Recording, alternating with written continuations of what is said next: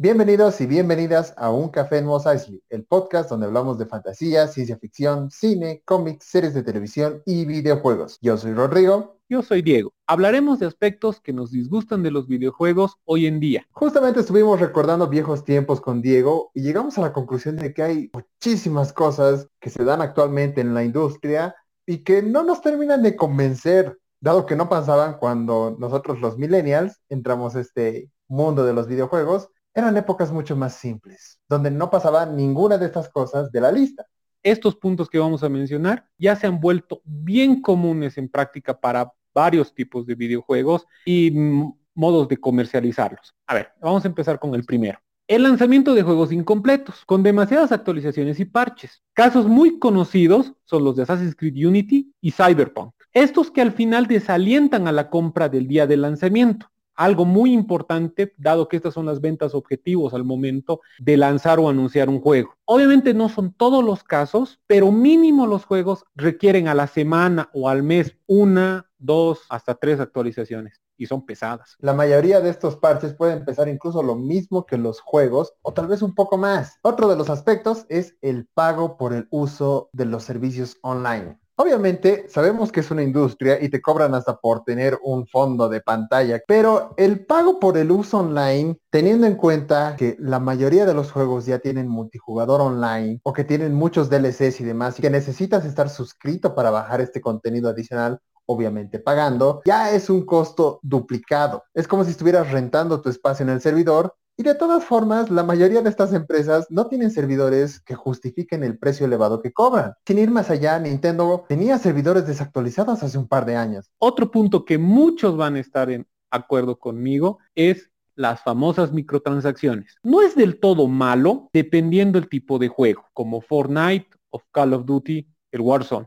No te obligan, son juegos que puedes jugar de manera gratis solamente descargándolos y todo lo que obviamente te venden son mejoras cosméticas. Vas con tu avance, te dan otras recompensas, pero no afecta lo que el juego se centra. Pero ahora, ya, me voy por el lado que sí critico. Te venden un juego incompleto donde para seguir disfrutándolo tengas que comprar, ya se vuelve casi un pay to win, te venden mejoras que sí necesitas para disfrutar el juego, para completar todo lo que el juego debería ofrecerte, ya en casos, juegos de pelea que han aplicado el uso excesivo de DLCs. Extraño eso de los viejos juegos, cuando lo desbloqueabas solamente con el sudor, poniéndole el tiempo y dedicación. Otro de los puntos que está muy relacionado con lo que has dicho es justamente el pay to win. Es decir, una cosa es tener cambios estéticos, pero generalmente los juegos que son gratuitos, existe esta opción que es pagar para ganar, donde te reduce en gran medida los tiempos de espera, creando una ventaja injusta para aquellos que realmente pueden pagar. Por ejemplo, podemos tener el World of Warcraft, en alguna medida Fortnite, tenemos el popular hace unos años Pokémon Go, y claro, uno de los casos más sonados era el Star Wars Battlefront 2. En su momento de lanzamiento tenía unas transacciones, ya que ya no eran micro, que prácticamente tenías que pagar por todo el juego para poder avanzar en el mismo. Los loot boxes, exactamente, que fueron muy criticados, hicieron que EA tuviera que retirarlos. Bueno, ahora seguiremos con otro punto. El anuncio muy adelantado de juegos. Pero God of War 5 iba a salir este año, Diego. Entiendo y mira tu sufrimiento. Esto genera mucha expectativa y a la par genera crítica cuando no se cumple, ya sea porque se demora. Esto genera doble daño. La expectativa de los consumidores y por el otro lado a los desarrolladores que tienen que cumplir con ciertos tiempos y acortan mucho el tema del desarrollo, te terminan dando un producto que no era como lo que prometieron o está roto. Otro de los puntos es el abuso de juegos en cada consola. ¿Quién no ha visto memes o quién incluso no se ha preguntado, ¿hay alguna consola que no tendrá GTA 5 o Resident Evil 4? A esa lista también hay que agregar Skyrim. Lo peor es que en la mayoría de los casos ni siquiera es que lo adaptan, es simplemente un port que siguen vendiendo en cada una de las consolas. Creo que la única excepción sería el Resident Evil 4 de Wii, que justamente adaptaba los controles, pero después si has jugado la versión de Resident Evil 4 de GameCube y la comparas con la PlayStation 4, es exactamente la misma.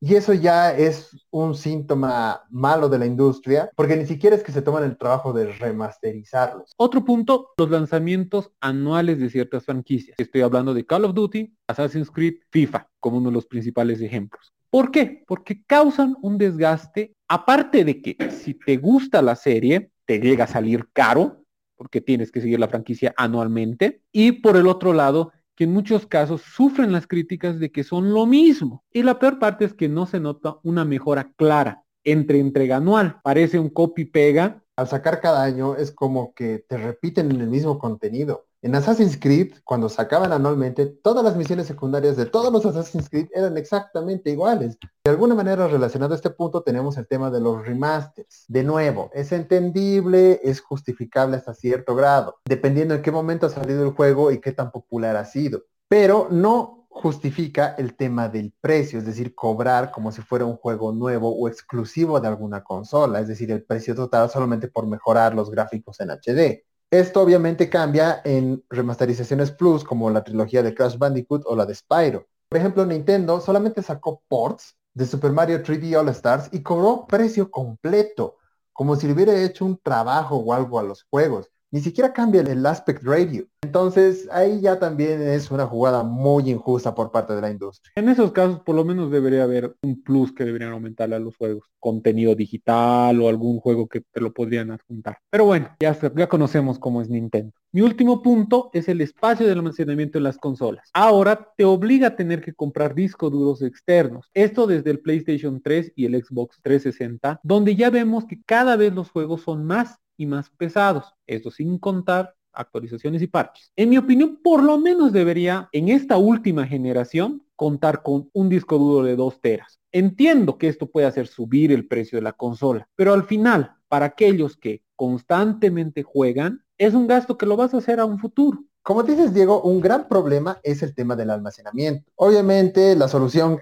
con la que sale en la industria es, pero borras los juegos que ya terminaste. Sí, pero no olvidemos que los juegos tardan tiempo en borrarse, tardan mucho tiempo en instalarse, demasiado tiempo, porque se instala el disco de juego, salen actualizaciones, parches y demás, y todo eso toma muchísimo tiempo. Y claro, si digamos sacan un DLC para un juego que yo terminé hace dos años, y mi último punto es el de las consolas intermedias. Hemos visto justamente en las últimas generaciones que suelen sacar a media vida de la consola una versión Pro que, como decía Diego en su último punto, tienen mayor almacenamiento, mejores gráficos, resuelven temas de memoria, de enfriamiento de la consola y muchas otras cosas más hace pensar que esta debía haber sido la versión original de la generación. Pero como ya todas las empresas lo sacan, entonces es como una generación intermedia dentro de las generaciones. Y obviamente al consumidor que va y se compra en el primer día de lanzamiento o en los primeros meses, ya a los dos o tres años es forzado a volver a pasar por caja para conseguir la consola como debería haber sido originalmente. Dado que para ciertos juegos te optimizaba ciertas experiencias para algunos. En el caso de God of War y Horizon Zero Dawn. Entonces, no lo disfrutas como deberías. Y con esto termina esta pequeña y corta lista de críticas hacia la industria, las cuales lamentablemente ya se han vuelto costumbre y lo más seguro es que vamos a seguir teniéndolas de aquí a un futuro inmediato. No olviden seguirnos ya que subimos un episodio nuevo cada semana. Y también no se olviden seguirnos en nuestra página de Facebook. Subimos contenido exclusivo, memes, noticias. Está como un café en Mos Gracias por escuchar.